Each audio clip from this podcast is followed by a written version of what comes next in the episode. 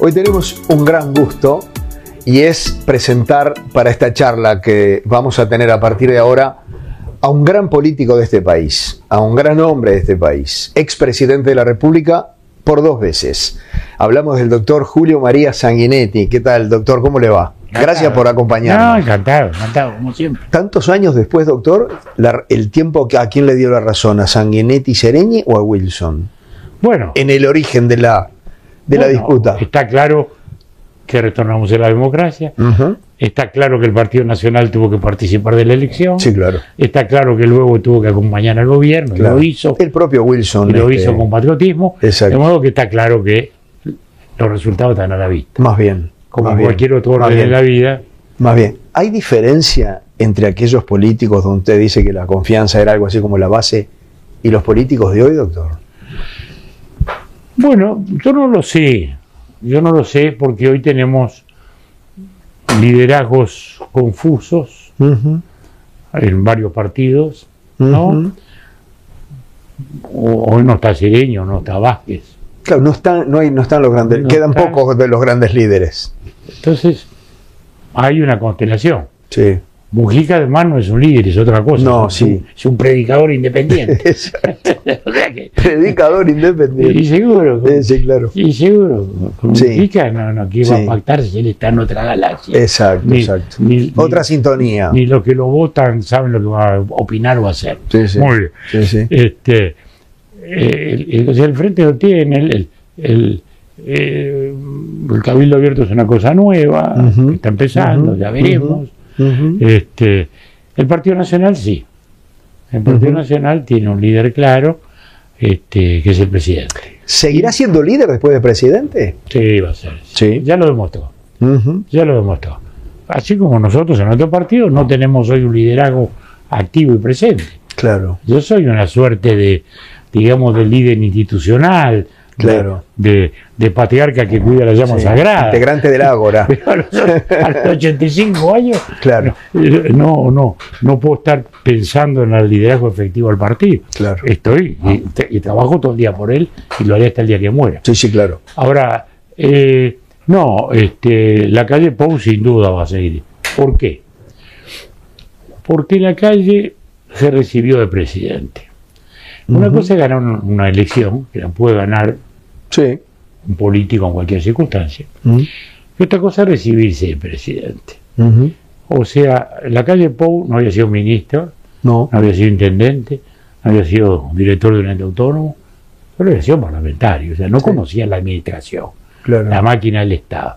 Alguna gente de esto quizá no tuviera conciencia.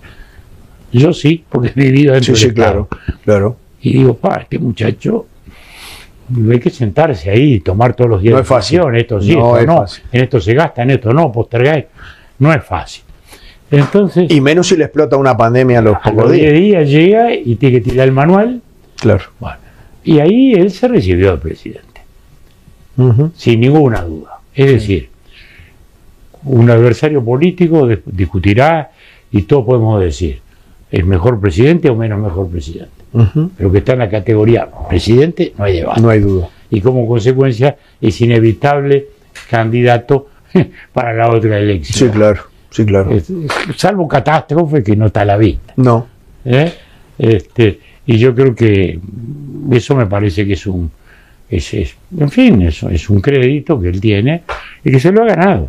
Más allá del contacto que pueda haber entre el presidente de la República, que es blanco, y el líder eh, eterno del Partido Colorado, como es Sanguinetti, ¿ha habido alguna consulta tipo, decime qué hago en esta? Porque no es fácil, ¿no? Bueno, yo Sobre diría, todo si se representa un conglomerado. yo diría que él algunas veces me ha pedido opinión, sí, eh, se le he dado con gusto. Este, eh, yo sentía que tenía que acompañarlo más en el primer tiempo, porque Ajá. hasta ver cómo iba, ¿Hasta dónde daba? cómo iba desarrollándose. Pero la verdad es que a poco de andar está claro que no precisaba consejos. Sí, opiniones No, claro. diversas como apreciamos todos. Claro. porque La apreciamos, la apreciamos toda la vida Claro. sobre todas las cosas. Este, o sea, hemos tenido una muy buena relación. Y este, y creo que este eh, el rol que uno le podía aportar al presidente era de la mayor tranquilidad. Paz. Aportarle que estábamos firmes, que iba a, tener mm, la libertad de, llevar las cosas con su, con su juicio, con, su criterio, este, que éramos un socio leal, digamos. Confianza. La confianza. Que también teníamos que, que construir. Sí, sí, claro. Porque para empezar, en lo personal, somos dos generaciones distintas. Totalmente. Entonces, Totalmente. Él es la generación de, mis hijos. Cuando el doctor Sanguinetti asume en el año 85 y después termina su mandato en el 90, yo dije a este hombre le pasaron 10 años por arriba. Y era una opinión unánime además. Me llamó la atención cuando después vuelve a ser candidato y vuelve a ganar. Yo dije, ¿cómo se articulan esas dos cosas? ¿no? Porque debe haber sido desgastante, debe ser desgastante una presidencia, como para repetir. todo depende cómo uno lo encare yo tenía una ventaja, es que muy joven había sido ministro. Sí. Y había sido ministro de Industria cuando tenía 33 años. Claro. Años 69, 70, sí, Sí, sí, Luego había sido ministro de Educación y Cultura, en tiempos de turbulencia. Sí, claro. O sea, nadie me va a explicar lo que era un lío o tener este, de todo tipo, color y tamaño. 300 en la puerta gritando al ministro de Cultura por sí, sí, sí. O sea que eso foguea. Luego tenemos el periodo de la dictadura y luego ese periodo del 80 al 84, que era ir, venir, ¿no? Muy fermental, pero muy complicado también. Sí, pero también uno le daba la tranquilidad, porque incluso los militares uno lo iba así identificando. Claro. Yo decía, con este no me voy a arreglar nunca. Sí, sí. Con este quizás sí, vamos a ver. Este, claro. Es decir, este, eh, de modo que este, cuando uno llega, no llega tampoco, este, este, digamos, desde la nada, llega también desde la experiencia y la cercanía del Estado. Sí, sí. Este, además yo siempre estuve cerca del Estado, ¿no verdad? Sí, claro. Este, entonces, eso a uno lo ayuda. Le da templanza, le da serenidad, pero fueron sin duda años muy difíciles. Las crisis bancarias sí. fueron muy difíciles, sí. este, muy difíciles. El primero de marzo del 85 yo estaba hablando, la democracia, no sé qué, estaba Alfonsín, estaba Felipe González, estaban los grandes líderes democráticos del mundo, y a mí cada tanto me venía, me venía en el estómago unos nervios, y eran los bancos. Porque yo sabía que los bancos estaban quebrados. Y si el lunes tenemos una corrida, y si mañana tenemos una corrida, ¿no? ¿En ningún momento se arrepintió?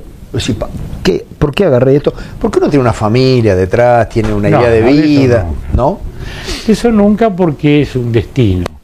Yo asumí el destino periodístico y político desde muy joven. O igual hay que tener una templanza muy especial. Bueno, primero hay que tener vocación. Sí. No se puede ser maestro sin vocación. Sí, claro. ¿No? Porque es así, porque si no, no aguanta. No, por el sueldo no. No, por el sueldo no. Y además, ¿quién aguanta a los chiquilines? Sí, señor. ¿No? Eh, nuestras maestras de, de primero y segundo año. Es difícil lidiar con un chiquilín en la casa, con 30 y ahí, ahí que todos se mueven y hablan con el del costado. Sí, sí, sí. sin vocación nadie puede ser maestro. Es verdad. Bueno, y sin vocación nadie puede ser político tampoco, o periodista tampoco. este, entonces, creo que eso uno se forja en la vida, forja el carácter, forja el carácter, este, y, y además asume eso como un destino propio. Claro. ¿no? Es decir, eh, si uno empieza a jugar al fútbol, bueno, quiere ser campeón. Sí, sí, claro, sí, sí, claro. Esto es igual, uno empieza y dice, bueno, yo quiero eh, llegar a, ser un político importante, trascender. Nunca tuve el sueño presidencial como cosa obsesiva, cosa que me ayudó mucho claro. y que perjudicó mucho a mucha gente, sí. que, que le parece que es la presidencia o nada y termina siendo nada. Este, sí. este, eh, yo nunca tuve esa obsesión, por suerte. Pero luego usted dice, ¿y por qué volvió? Bueno, yo no lo tenía claro cuando me fui, eso es verdad.